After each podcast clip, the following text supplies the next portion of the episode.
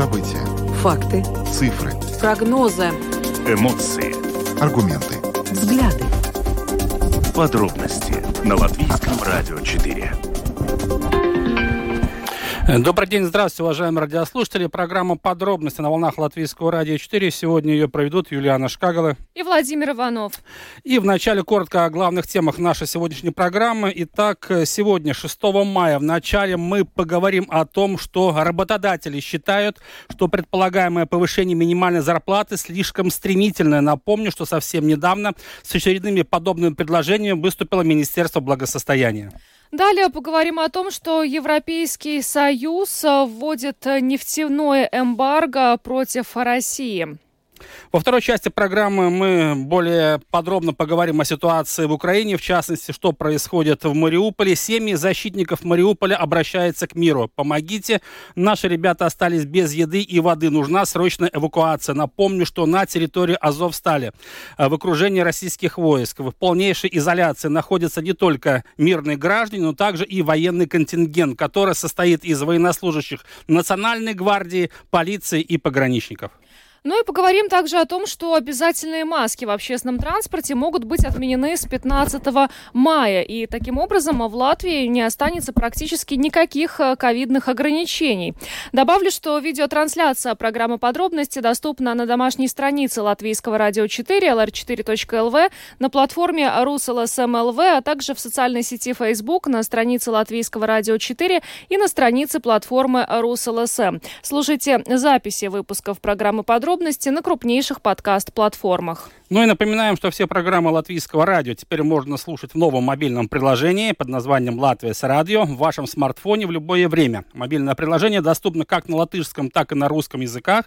Скачать его можно совершенно бесплатно как в App Store, так и в Google Play. Ну а далее обо всем по порядку. Подробности прямо сейчас. Программа подробности на Латвийском радио 4. И поговорим о том, что, по мнению Латвийской конфедерации работодателей, Министерство благосостояния предлагает слишком быстрый скачок в повышении минимальной заработной платы. Министерство благосостояния предполагает, что минимальная заработная плата может составить 50% от средней заработной платы за предыдущий год. Соответственно, в 2023 году минимальная зарплата могла бы составить 640 евро вместо нынешних 500 600. И далее об этом более подробно мы будем говорить с президентом Латвийской конфедерации работодателей Андресом Бите. Добрый вечер, господин Бите. Алло. Добрый вечер. Э, добрый вечер. Вы нас слышите? Да, я слышу вас. Э, господин Бита, но вот э, предложение Министерства благосостояния, с одной стороны, оно очень позитивное, потому что решает массу проблем, но в любом случае поднятие минимальной заработной платы, это всегда э, жителям нашей страны приветствуется. Но, насколько мы понимаем, у работодателей свое мнение на сей счет. Вы не против поднятия минимальной заработной платы, вы против такой, такого стремительного скачка в этом вопросе. Э, да, э, я расскажу немножко наши позиции. Э, первоначально в бизнесе, где мы производим товары, делаем услуги и так далее, скажем, ну, нельзя устанавливать минимальную или какую-то любую заработную плату административно. Это все устанавливает рынок. И, соответственно, мы видим, что последние года заработные платы, э, средняя заработная плата в Латвии очень стремительно растет.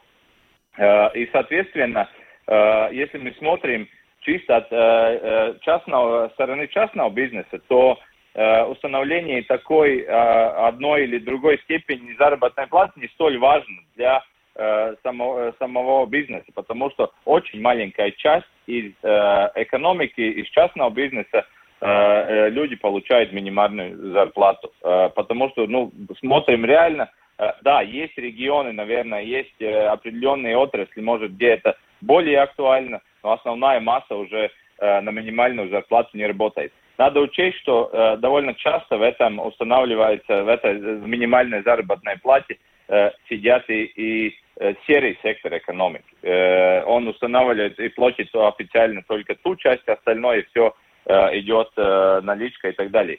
Э, наша позиция следующая, что мы не против поднятия минимальной э, заработной платы, но это должно бы идти вместе с э, новой э, договоренности о э, налогах на заработную плату. Это не секрет, что э, Латвия, э, в Латвии сравнительно с Эстонией, Литвой, э, которые наши э, прямые конкуренты в мировой экономике, э, на, э, общая нагрузка на э, каждый евро, который мы выплачиваем э, своему э, работнику э, как зарплату, э, налоговая нагрузка или часть э, налогов, что мы платим от, от этого одного евро, самая высокая. Э, и она э, выше, чем, например, Литве, Эстонии, э, там на процентов там 7-8. Соответственно, э, мы говорим, да, мы готовы рассматривать и э, согласиться на э, увеличение минимальной зарплаты, но мы должны э, сделать одновременно конкурентоспособную налоговую систему. Главная задача, чтобы э, человек, наш коллега, которому мы платим зарплату, в конце получал больше. А конкурент... И в то же самое время, и, и в то же самое время, извиняюсь, чтобы не, э, не э, пропадала конкурентоспособность предприятий работать на мировом рынке. А конкурентоспособная налоговая система, в вашем понимании, какая? Как это должно выглядеть? Э, расскажите, пожалуйста. Э, чтобы э, налоговая нагрузка на каждый евро, что мы выплачиваем, она не была выше, чем в наших конкурентных государствах, как Литва, Эстония, потому что мы работаем в одном экономическом поле. Что это значит? Я расскажу пример от своего э, группы предприятий. Э, я сделал определенную э, моделяцию и поставил, если я ту же самую зарплату, что я сейчас выплачиваю в Латвии своим коллегам, и я бы переставил компанию в Эстонии с теми налогами на заработную плату, какие там, я бы платил или, скажем, в целом мне бы оставалось как компании 1 миллион 200 тысяч евро в год больше. Э, на своих там 700 э, э, коллег, которые со мной вместе работают. Соответственно, я бы мог на эту сумму или им заплатить больше, или это деньги инвестировать в развитие и так далее. Соответственно, мы считаем, что или методика, как это сделать, это уже вопрос дискуссии с э, Министерством финансов, с Министерством благосостояния и так далее. Или это поднятие минимального необлагаемого ми, э, минимума, или это уменьшение, как э, советует латвийский банк, уменьшение социальных э, платежей, э, налогов э, на социальных платежей э, на 4% э, или так далее. Это дело техники, но общую эту нагрузку надо уменьшить.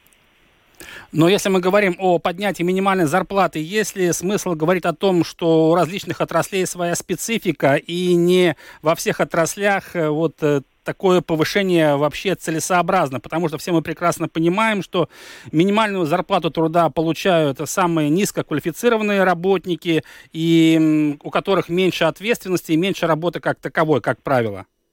Да. Э, согласен с вами, потому что э, в целом это, ну, сам по себе лично, я, я свой, э, свое мнение говорю, сам по себе установка административно минимальной заработной платы, по-моему, уже, ну, избыток там прошлого. Все равно все устанавливает рынок труда и продуктивность каждого рабочего места и каждого человека. Соответственно, какие э, проблемы, если слишком быстро э, устанавливать административно минимальную зарплату, я немножко обрисую, какие есть побочные эффекты. Если вместе с этим не растет продуктивность человека, продуктивность этой рабочей места, и компания должна будет, ну, скажем, заставлена платить больше, чем это рабочее место приносит, мы увидим больше серой экономики часть э, рабочих мест уйдет обратно в серую. И для нас, для, для кого это не интересно, потому что это будет меньше налогов в конце концов. Э, мы понимаем, что есть многие, скажем, э, особенно э, работа, э, работники, которые работают э, в общественной сфере, как э, в госучреждениях или учреждениях самоуправлений, там э, заработные платы при, э, привязаны к средней зарплате в Латвии. И, соответственно, поднимая э, минимальную заработную плату, соответственно, поднимется средняя заработная плата. И у, у них у всех поднимется зарплаты. Но это Э, это государственный сектор, это не частный сектор. В частном секторе мы должны э, эти деньги отрабатывать и, и э, конкурировать в мире. Соответственно, все равно это я сторонник того, что это устанавливает сам рынок, а не административная форма. Но я думаю, что сейчас и среди наших слушателей есть получатели минимальной зарплаты, которые э, к тому же сейчас столкнулись еще и с э, достаточно высоким темпом инфляции и, наверное, не согласны с вами. Вот э, что бы вы им сказали в таком случае? Потому что, ну, людей с минимальной зарплатой тоже понять можно в нынешних условиях, и они бы как раз хотели вот этого большего прироста. Э, вы понимаете, я очень э, хорошо понимаю ситуацию, и этот год э, в связи с всеми глобальными изменениями в сырьевых рынках, плюс начатой войной в Украине, ну, создает ситуацию, где заработные платы будут расти, скажем, ну, натурально они будут расти или очень мало, или очень медленно, но инфляция будет большая. Ну, к сожалению, это так. Там ничего э, огромного такого Э, быстрого не сделаешь, э, чтобы это все исправить раз, э, быстро. Там главный вопрос, что, как я говорю, административно заставить предприятие платить больше, если она это, эти деньги не зарабатывает, это краткосрочный интерес. Это предприятие может через год закончиться, потому что он должен будет платить больше, чем он может себе позволить. Что делать? я скажу так, что в Латвии до сих пор, даже при той ситуации, как сейчас поменялось э, СВНО, когда много беженцев, которые тоже э, добавляют, э, ну, скажем, предложения в рабочем рынке, э, все равно до сих пор э, э, явная нехватка рабочей силы. Соответственно, э, люди э, не должны, э, скажем, ориентироваться или должны искать э, места лучше, э, ну, которые лучше оплачены. Э, надо э, развиваться, надо, надо э, скажем, ну, находить, и, и эти предложения есть. В том-то дело, что эти предложения есть, и, и до сих пор целые отрасли, где можно заработать больше, чем, чем на данный момент, скажем, минимальная зарплата, или даже которая она будет. Но универсального такого совета я не могу дать, что ну, Э, я главное хочу сказать, что нельзя заставить э, платить больше чисто административно. Это должна экономика э, потянуть сама себе. Господин Бита, но получается, что при увеличении минимальной зарплаты, если мы говорим о частном секторе, увеличивается риск, о чем вы уже упомянули, того, что у предприятий закончатся средства, и через какое-то время они мог, вообще могут прекратить существование, и люди останутся без работы. Но насколько это действительно эти риски велики? Я не скажу, что это, это огромные риски, но будем реалистами. Посмотрим, если смотреть э, статистику, то э, реально, реальную минимальную зарплату на рабочем месте получает довольно маленькая часть населения.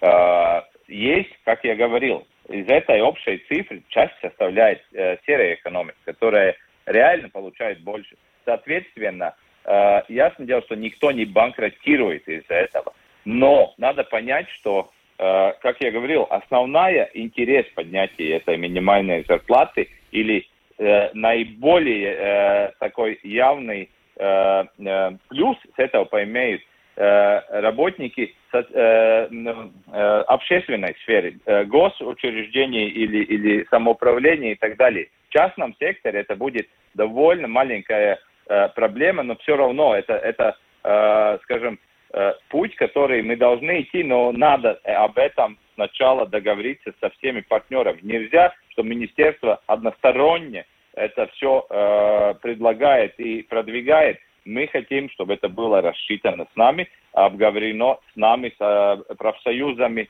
э, и так далее. И вместе идти, как я говорил, с э, регуляцией новой э, общей зараб- э, налогов на заработную плату.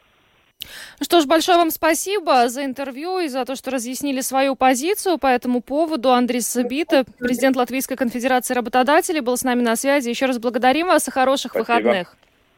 Также вам. До свидания. Спасибо. Да, благодарим господина Бита. Но вообще, если говорить о минимальной заработной плате, как известно, сейчас она составляет 500 евро, но согласно предложению Министерства благосостояния в 2023 году эта минималка может быть повышена до размеров гораздо существенных 640 евро вместо нынешних 500. Ну а мы двигаемся дальше и поговорим о том, что Европейская комиссия предложила 27 странам Евросоюза ужесточить санкции против России за войну в Украине и решиться на поэтапное нефтяное эмбарго, а также усилить изоляцию российской банковской системы, расширить санкционные списки и запретить сделки с недвижимостью для россиян, не имеющих европейского вида на жительство или гражданство. Но сегодня более подробно мы обсудим введение нефтяного эмбарго против России с международным обозревателем Латвийского радио 4 Евгением Антоновым, который сейчас с нами на видеосвязи. Женя, здравствуй. Добрый вечер. Евгений, ну, санкционные пакеты не заставляют себя ждать. Мы уже говорим о шестом по счету, и мы все прекрасно понимаем, что с каждым пакетом эти санкции все усиливаются и усиливаются, и они уже вплотную приближаются к сырьевому сектору, тому самому, от которого напрямую зависит экономика России, а также ну, состояние вооруженных сил этой страны. Будем, как говорится, честны. Да? Э, мы сегодня говорим о нефтяном эмбарго. Первый вопрос, насколько действительно э, вот это эмбарго может повлиять на ситуацию, в частности, российской экономики, и все ли единодушно согласны с этим санкционным пакетом в Европе? Да, это действительно очень сложный вопрос, потому что зависимость э, от нефти существует не только у России от поставок нефти, и э, она зависит от экспортной поступления, от того, сколько этой нефти, нефтепродуктов продано за рубеж. Точно так же и страны Евросоюза зависят от поставок нефти и нефтепродуктов из России. В настоящий момент нефтегазовый сектор в целом приносит России до половины примерно всех доходов бюджета. И, в общем, из всего объема этих вот э, поставок 70% газа и 60% нефти и нефтепродуктов приходится как раз на Европу. То есть зависимость двух этих вот э, политических субъектов России и Евросоюза ну, по поводу вот, э, торговли нефтью и газом очень э, велика. Если брать последние два с половиной месяца войны, то за это время Евросоюз заплатил России более 20 миллиардов евро за поставленную нефть и нефтепродуктов и, в общем, порядка 30 миллиардов евро еще за газ. То есть, конечно, речь идет об очень серьезном сдвиге, можно сказать, по-настоящему фундаментальном сдвиге в структуре поставок энергоносителей на европейском континенте. Далеко не все счастливы в связи с тем, что эти сдвиги должны будут быть сделаны. А, несмотря на то, что еврокомиссар по вопросам экономики Пауло Джентилони сегодня сказал, что в течение 9 месяцев Евросоюз планирует а, отказаться от российской нефти и нефтепродуктов, ряд стран Европы выступают против этого. Это Венгрия, Словакия, а также Чехия, ну и, в общем, э, среди покупателей нефти и нефтепродуктов это основные. Предполагается сейчас, что для них э, Еврокомиссия сделает исключение, потому что если им не не пойти им навстречу в силу их очень большой, даже на уровне Евросоюза, крайне большой зависимости от российских энергоносителей, то они просто откажутся поддержать э, эту, этот санкционный пакет, в свою очередь его принятие станет невозможным. И вот в настоящий момент, как раз пока мы с вами эту тему обсуждаем, э, послы стран ЕС обсуждают, э, вводить или не вводить эти санкции. В общем, предполагается, что Венгрия, Словакия и Чехия, по всей видимости, смогут закупать нефть и нефтепродукты вплоть до 2024 2024 года, даже если во всей, во всей Европе в этот момент уже будет введен полный э, запрет на импорт нефти и нефтепродуктов из России. Ну, это интересная на самом деле ситуация, но насколько э, плавно э, удастся остальным э, странам Европейского Союза отказаться от э, российской нефти, потому что ну, это не произойдет ни завтра, ни послезавтра. Нет, не произойдет, и более того, никто не хочет, чтобы это происходило завтра или послезавтра. Потому что э, ну, несколько западных крупных э, информационных агентств писали, что Соединенные Штаты напрямую просили Евросоюз не вводить резкого нефтяного эмбарго, потому что это немедленно вызовет резкий рост э, нефтяных котировок с нынешних примерно там 100-105 долларов за баррель. Нефть может подняться до 140, до 150, а это, в свою очередь, приведет к тому, что Россия начнет получать экстра доходы от экспорта нефти вот в коротком историческом промежутке. И получается тогда, что та задача, которая ставится организаторами этого нового шестого санкционного пакета, она просто будет выполнена с точностью да наоборот. Поэтому сейчас предполагается, что эмбарго будет введено в течение 9 месяцев. То есть это даже не произойдет с началом 2022 года, а, видимо, это будет э, какая-то там весна 2023 э, года. По крайней мере, сейчас говорят об этом. Но если мы говорим о шестом пакете санкций, там и э, определенные э, вещи направлены на банковский сектор России. Тоже эти вещи мы уже наблюдали в предыдущих пакетах, а вот в новом пакете там, по-моему, Сбербанк фигурирует и его отключение от SWIFT. Насколько это может э, сказаться на всей финансовой системе России? Довольно сложно сказать, э, насколько именно отключение Сбербанка от SWIFT скажется на, нефте... на э, банковской системе России, потому что к настоящему моменту от SWIFT отключено большое количество банков, и, в общем, мы видим, что финансовая система России э, худо-бедно, но выстояла. Тот банк, который, отключение которого от SWIFT, безусловно, нанесло бы непоправимый удар, это, видимо, Газпромбанк, через который проходят все платежи за газ, поставляемый из России в Европу, но в настоящий момент э, санкции против этого банка не обсуждается, потому что, в общем, ввести санкции против э, Газпромбанка означает просто поставить крест на стабильных поставках э, газа в Европу. На такой риск в данный момент страны Европы идти не хотят. Даже нынешние санкции, которые вот обсуждаются, нефтяные, они чрезвычайно болезненные и для Германии. Германия тоже, поскольку это крупнейшая экономика Евросоюза, очень долго выступала против того, чтобы этот, э, запрет вводить и э, в конце концов э, согласилась именно с учетом того, что вот удастся этот период протянуть чуть дальше, в течение которого будет проходить этот переход. Впрочем, есть еще и другие вопросы, которые связаны с этим. Например, есть вопрос поставки и закупки нефти и нефтепродуктов танкерами европейскими. В настоящий момент Греция и Кипр активно участвует в этих сделках, и э, Евросоюз планирует полностью отказаться от них, чтобы европейские суда не возили эти энергоносители и в другие страны тоже. В настоящий момент Греция и Кипр выступают против этого ограничения. Пока непонятно, как удастся найти компромисс по этому вопросу. Ну, то есть, на самом деле, все это показывает нам то, что сейчас действительно э, Евросоюз дошел э, в своей вот санкционной политике, наверное, до ключевого момента, когда каждая введенная мера может действительно иметь очень высокую цену, в том числе для экономики Европы. И в этой связи каждый шаг, который они могут сделать в этом направлении, они рассматривают особенно внимательно, пристально, чтобы нанесенный ущерб России не привел к еще большему ущербу для стран Евросоюза. Но в Европейском Союзе э, серьезно говорят о последствиях э, от э, нефтяного эмбарго против России. Ну, э, есть какие-то разговоры о том, какими могут быть эти последствия, какую цену придется заплатить странам Европейского Союза? Это такие такое прогнозирование того, что произойдет через 9-12 месяцев, это очень сложно, потому что, в общем, на самом деле никто не понимает, как это все произойдет. Есть некоторые расчеты, на которые э, указывают специалисты, что выпадающий экспорт э, из России нефти и нефтепродуктов в принципе не является таким уж смертельным. Вопрос не в том, что это нефть и нефтепродукт негде взять.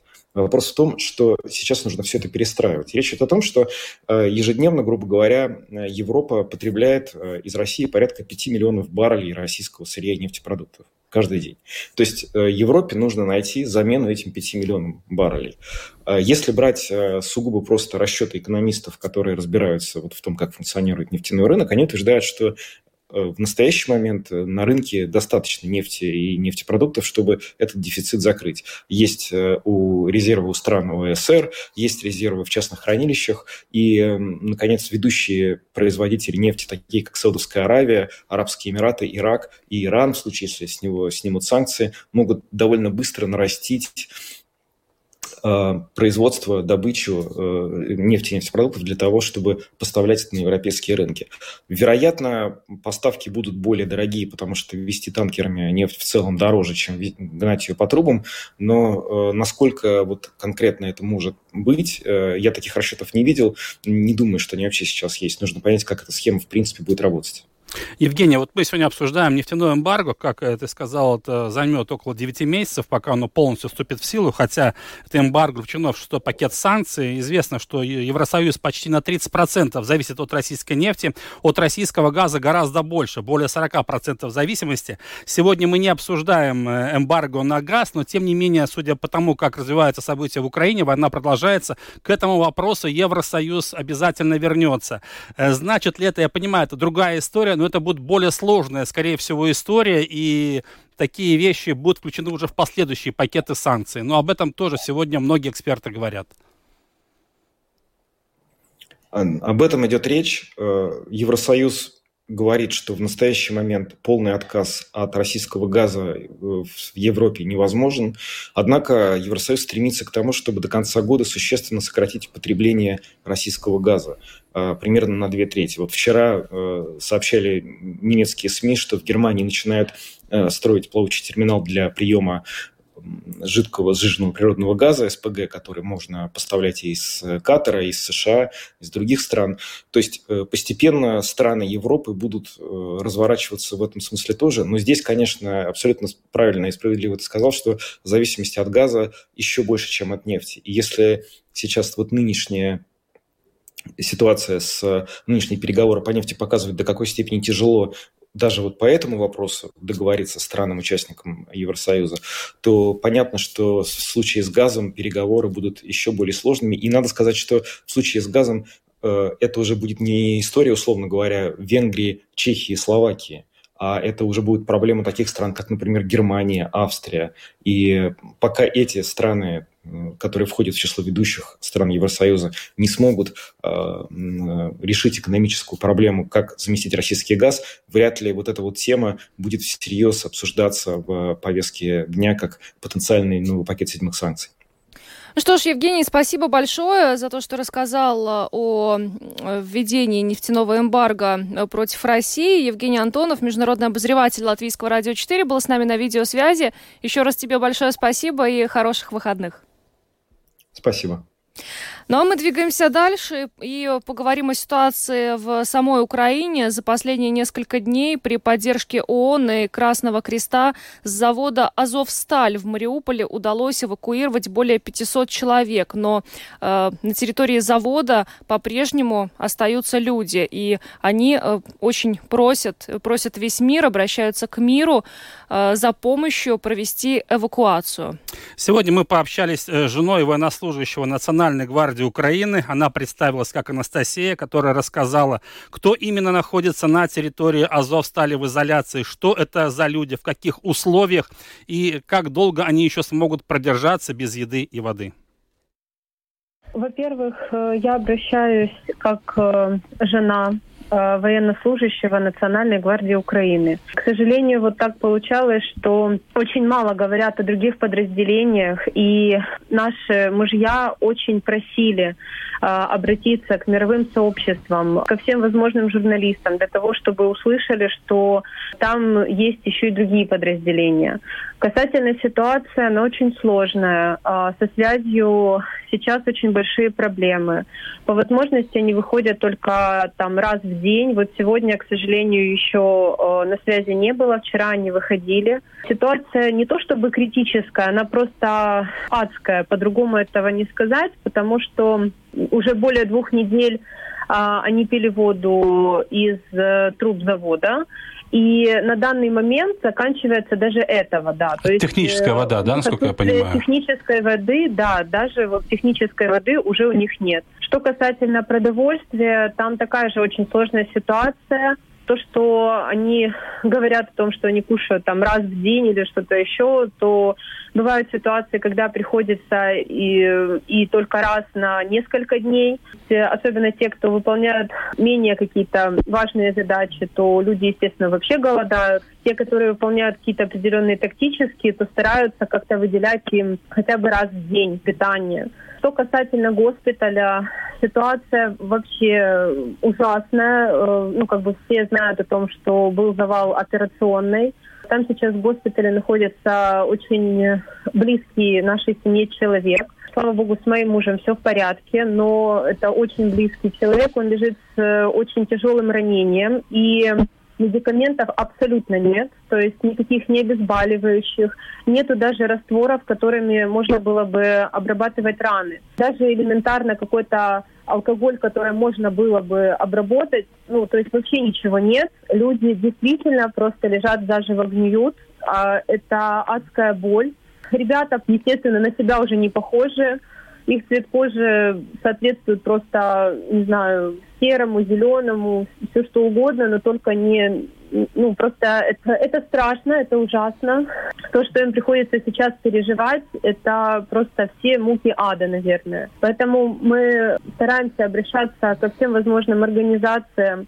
А, мы проводим мирные акции. И, э, к сожалению, Э, никакого ответа касательно именно эвакуации военного гарнизона пока мы не услышали. Поэтому мы призываем именно спасать военных, потому что они, они там просто погибают. Они погибают в бою, они погибают от ранений. Там более 600 человек раненых.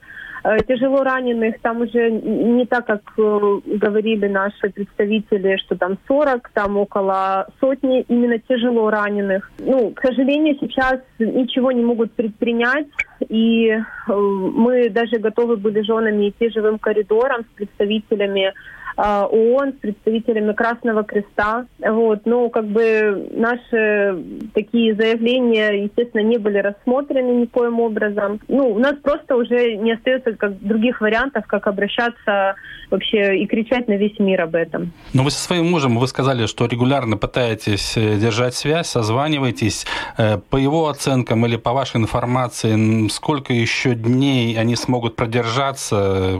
Если говорить о военных, то это не более недели, может быть даже меньше. То есть, э, а если говорить о раненых, там время идет просто на уже даже не, не на дни, у некоторых на минуты, потому что постоянно знакомым э, приходят звонки о том, что их близкие люди погибли, при том, что они находились в госпитале. То есть там очень много погибших ребят. Для некоторых просто время идет на минуты. И это не для красивого выражения, действительно так и есть. Но получается, что даже вот э, тела невозможно вывести куда-то, потому что все постоянно находится под обстрелами российских вооруженных сил. Во-первых, э, для захоронения это и невозможно, потому что на территории завода нет места, где можно было бы хоронить. Это все полностью залито бетоном. Э, то есть даже просто физически это невозможно сделать, даже если бы не было обстрелов. Это нужно где-то или за территорию завода вывозить. Мы просим, чтобы и тела погибших точно так же привезли, чтобы наши люди, родные мамы и жены могли попрощаться со своими близкими ребятами. Как минимум, это просто бесчеловечно. Я сама выехала из Мариуполя, я видела просто большое количество погибших среди мирного населения. И когда как бы не хотелось бы просто хотя бы убрать и похоронить этих людей, а ты не имеешь этой возможности, потому что идут постоянные обстрелы. И в нашем районе люди организовали в отделении почты просто импровизированный морг, куда сносились тела, чтобы хотя бы они просто не лежали на улицах. Потому что для захоронения нужно больше времени, это нужно подготовить э, могилы и вообще сложить людей. Это было практически невозможно. И между обстрелами наши мужчины, которые гражданские, они вот занимались этой работой. Ситуация, что в городе была очень критическая, то вот сейчас нас застали, она просто бесчеловечная. Я не могу понять, почему вот, ну, мир как бы нас все слушают, но, наверное, не слышат. Ну, ничего же не делается. То есть у них нет вообще уже ничего. У них там толком, ну, я не знаю, э, естественно, эту информацию нам не предоставляют там по количеству боеприпасов и все остальное, но мы же прекрасно понимаем, что поставки оружия были только единожды. Это было два вертолета, которые сбили. Э, один упал в море, другой упал там на территории города. На тот момент я еще была в городе. То есть это было до 20 марта, понимаете? То есть после этого никаких ни поставок, ни продовольствия, ничего не было.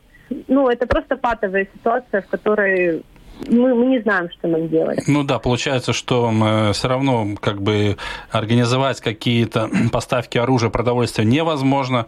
Гуманитарные коридоры организуются в э, последнее время с большим трудом, и гражданские только выводятся, вот 500 человек, последняя информация.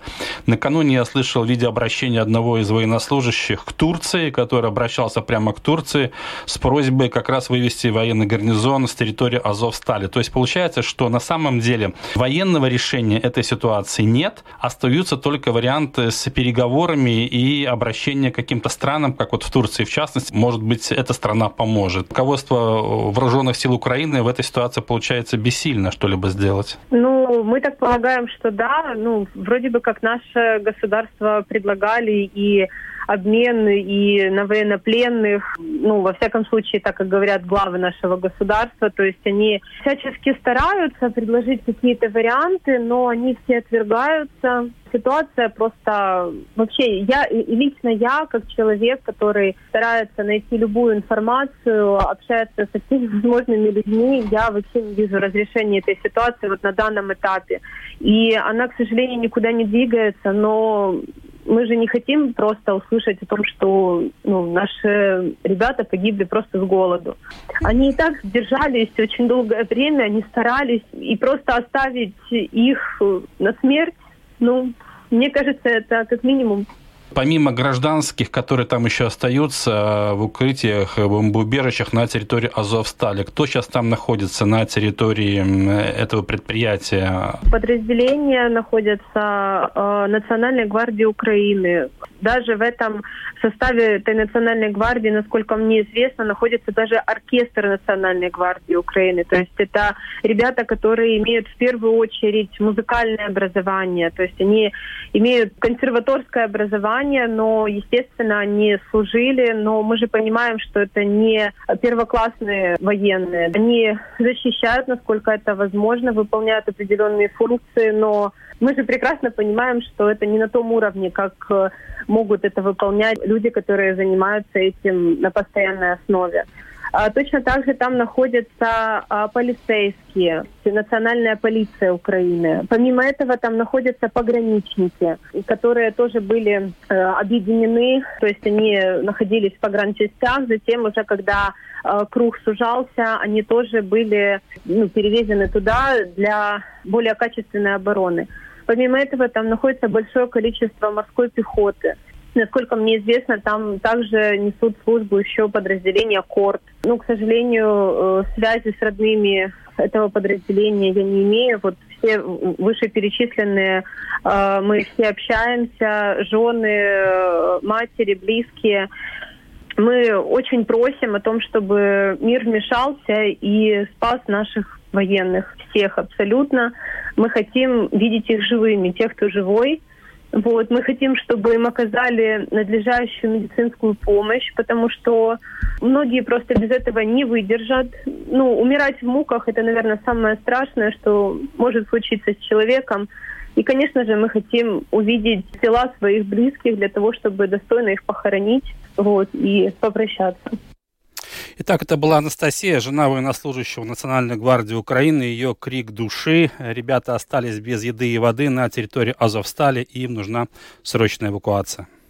Мы двигаемся дальше и поговорим о том, что Минсообщение разработало поправки э, в правила о мерах эпидемиологической безопасности, которые, в частности, предусматривают э, отмену с 15 мая обязательного ношения масок в общественном транспорте. И э, у Минздрава нет возражений против поправок. Таким образом, э, фактически э, ну, не остается больше в Латвии мест, э, где было бы необходимо э, носить э, маски, ну, за исключением э, медицинских учреждений. И в связи с этим мы сегодня обратились к эпидемиологу Никите Троянскому, чтобы понять, как может повести себя вирус в условиях условиях, когда ну, практически все ограничения в нашей стране отменены. Вопрос, связанный с отменой масок. У нас, в принципе, уже они нигде особо и не требуются, но вот последнее такое место оставалось, это общественный транспорт, но сейчас планируется и в общественном транспорте отменить маски. В связи с этим у меня вопрос.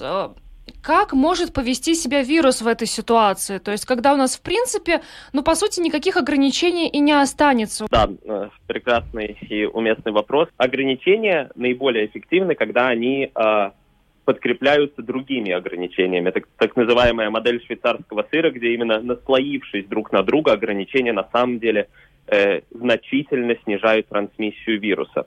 Конечно, и в вакууме, в отдельности маски тоже э, помогают, но они тогда уже становятся, если в государстве нет никаких других ограничений, больше средством такой индивидуальной защиты, которая, конечно, более всего актуальна в данный момент, когда вируса относительно мало, но в новой реальности все-таки у нас сейчас вируса меньше, чем э, значительно меньше, около 20 раз, чем то, как было в феврале. И тогда маски это эффективный способ индивидуальной защиты, особенно для э, групп риска. То есть если бы мне было 60-70 лет, и, то я бы все равно продолжал в общественном транспорте носить маски.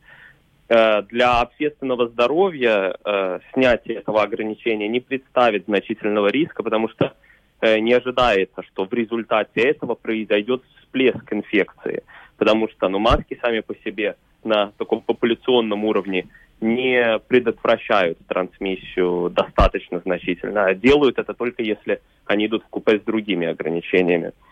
Но стоит заметить, что все равно может э, так совпасть, что после снятия масок, э, точнее отмены э, ношения масок в середине мая все равно может пойти вверх уровень заболеваемости, просто потому что э, ну, мы что-то подобное уже видели в прошлом году в некоторых странах, где когда заканчивается очень большая такая февральская волна, вирус э, три месяца идет к спаду, уровень иммунитета в обществе э, начинают убывать. Мы знаем, что в случае с коронавирусом иммунитет достаточно быстро пропадает, именно иммунитет против инфекции. И, например, в Великобритании, где они буквально отменили все ограничения в мае прошлого года, э, в июне уже они пережили достаточно большую волну дельта-инфекции. А в Латвии ограничения сохранялись лето в большой степени, и у нас волна дельты произошла только в октябре. То есть, получается, теоретически э, летом у нас может быть прирост да, заболеваемости снова? Да. Я думаю, а вот э, это то, где многие эпидемиологи в Латвии, но и в Европе не сходятся во мнении. Я думаю, что летом э, уже может произойти волна э, инфекции следующая по нескольким причинам. Э, ну а другие эпидемиологи, соответственно, считают, что нет, только осенью. И многие государства готовят планы эпидемиологической защиты именно исходя из того, что в сентябре только у нас начнется следующая как бы веха в истории коронавируса. А, я думаю, что все-таки может быть летом по нескольким причинам. Ну, во-первых, как я упоминал, э, та же Великобритания, которая показала, что в отсутствии ограничений, даже э, в условиях теплой погоды, где люди в основном проводят время э, вне помещений, да, все равно вирус может распространяться. Это очень заразный вирус. А тем более а, э, мы говорим сейчас об омикроне. Омикрон значительно заразнее дельты. И раз дельта уже э, летом прошлого года приводила к э, волнам инфекции в отдельных странах, то омикрон тем более на это способен. И, э, ну, плюс всегда коррективу может внести новый штамм вируса. Если, например, в мае или в июне появится новый заразный штамм, который будет обходить иммунитет, который э, имеется у переболевших омикроном какое-то время, то тогда тоже летом может пройти, произойти новая волна. Но тоже важный нюанс, будут ли люди тестироваться. Если следующая волна опять не будет приводить к э, частым госпитализациям, в принципе, среднее течение заболевания будет относительно легким, то тогда у людей будет мало мотивации тестироваться, и тогда мы можем это даже не заметить в официальных данных э, Центра профилактики заболеваний, а увидим это только уже в таких опосредованных э, мониторингах, например, мониторинге сточных вод, который нам все равно должен показать, есть у нас вспышка или нет. Вот я как раз у вас хотела спросить про тестирование. Уже сейчас мы видим, что эти объемы существенно упали. Наверное, здесь несколько причин, в том числе и потому, что коронавирус уже в принципе отошел на второй план из-за ситуации в мире. Но к чему э, сейчас может привести, каким риском может привести вот это снижение объемов э, тестирования? Потому что весной ну, как правило, люди болеют, да, а сейчас да. получается, что люди болеют, но не идут тестироваться и, в принципе, не знают, коронавирус у них или не коронавирус, или просто ну, какой-то сезонный вирус. Есть несколько вариантов, как на это смотреть. С одной стороны, как минимум до прошлой недели а скорость снижения тестирования все равно была ниже, чем скорость снижения подтвержденных результатов. То есть, да, как бы люди шли меньше тестироваться, но это не могло объяснить снижение положительных результатов. Доля положительных результатов падала быстрее. Соответственно, на самом деле у нас сейчас э, инфекция идет на упад, но это то, что мы видим в других странах Европы. Латвия, кстати, недавно достигла уровня инфекции, который даже ниже среднеевропейского. А, но в то же время, конечно, поведение человека э, очень значительно влияет на ну, вообще то, как мы оцениваем эпидемиологическую ситуацию. Яркий пример, который я люблю напоминать, это э, локдаун. И как во время локдауна, как вы помните, был закон, который обязывал людей работать из дома, если они это, собственно, могут себе позволить. То есть если они не работают там продавцами или водителями общественного транспорта. И как только 15 ноября локдаун закончился, то мы могли наблюдать по данным мобильных телефонов, по так называемому Google Mobility трекеру, что внезапно э, на рабочих местах количество людей вернулось на до локдаунный уровень, э, то есть до, уровень до локдауна. Хотя на самом деле с точки зрения закона, закон не менялся потом три месяца. Еще до января, вплоть до января, люди должны были работать удаленно по возможности. Соответственно, то есть э, поведение человека здесь было первично, чем то, как государство пыталось регулировать эту пандемию. И я думаю, то же самое может быть с тестами. Люди уже меньше тестируются. Если они будут болеть очень легко, то тогда тестироваться и не будут. И еще вопрос, э, связанный с вакцинацией. У нас, э, ну, далеко не все жители сделали бустер. Для тех людей, которые не сделали. А, стоит ли его делать сейчас или дождаться осени, когда теоретически ну да. вот, может быть, всплеск опять? Или, как вы сказали, летом? Вот вопрос, когда делать? Да, ну отличный вопрос. Я думаю, как всегда, это чуть-чуть зависит от э, личной ситуации, то есть профиля человека, возраст и хронические заболевания, а также то, как часто человек находится в контакте с людьми, которые в группе риска. То есть, если вы вообще не, дел, не делали первичную вакцинацию, то тогда и сейчас э, не поздно. Сейчас хорошее время, особенно если э, вам больше, чем 40-50 лет. А, а по поводу бустера, я согласен, что сейчас, если, например, вам 20-30 лет, и вы в целом здоровы, то а, может лучше не нагружать сейчас свою, свою иммунную систему бустером, а, а подождать до, собственно, момента, когда у нас начинается новая волна, чтобы вы вот в этом пологом начале следующей волны сделали бустер, и тогда были бы уверены, что даже если вы заразитесь, то будете болеть Э, ну, скорее всего, в легкой форме. Mm-hmm. Поэтому, да, если вы достаточно здоровый, то можно бустер э, отложить до, собственно, того момента, когда эпидемиологи заявят о начале новой волны в Латвии. Никита Троянский, эпидемиолог, рассказал нам о том, как отмена масок в общественном транспорте повлияет на общую эпидемиологическую ситуацию. Ну и, кстати, интересная информация про э, прививки Но ну вот Никита считает, что э, первичная вакцинация по-прежнему сейчас еще необходима, если человек вообще не получал ни одной дозы вакцины. Но что касается бустера, то можно сделать сейчас, а можно ждать, э, пока начнется следующая волна. Но, э, судя по всему, эпидемиологи уверены, что следующая волна, к сожалению, будет. Да, действительно, предупрежден, значит вооружен. Никита Троянский заявил, что возможно, что и летом произойдет увеличение заболеваемости COVID-19, могут появиться новые штаммы, но будем надеяться, что ничего подобного, что мы переживали два последних года с COVID-19, больше уже не произойдет. На этом завершаем программу подробности. С вами были Владимир Иванов, Юлиана Шкагала, звукооператор Яна Дрейман и видеооператор Роман Жуков. Всем хороших и солнечных выходных до понедельника. Всего доброго, пока.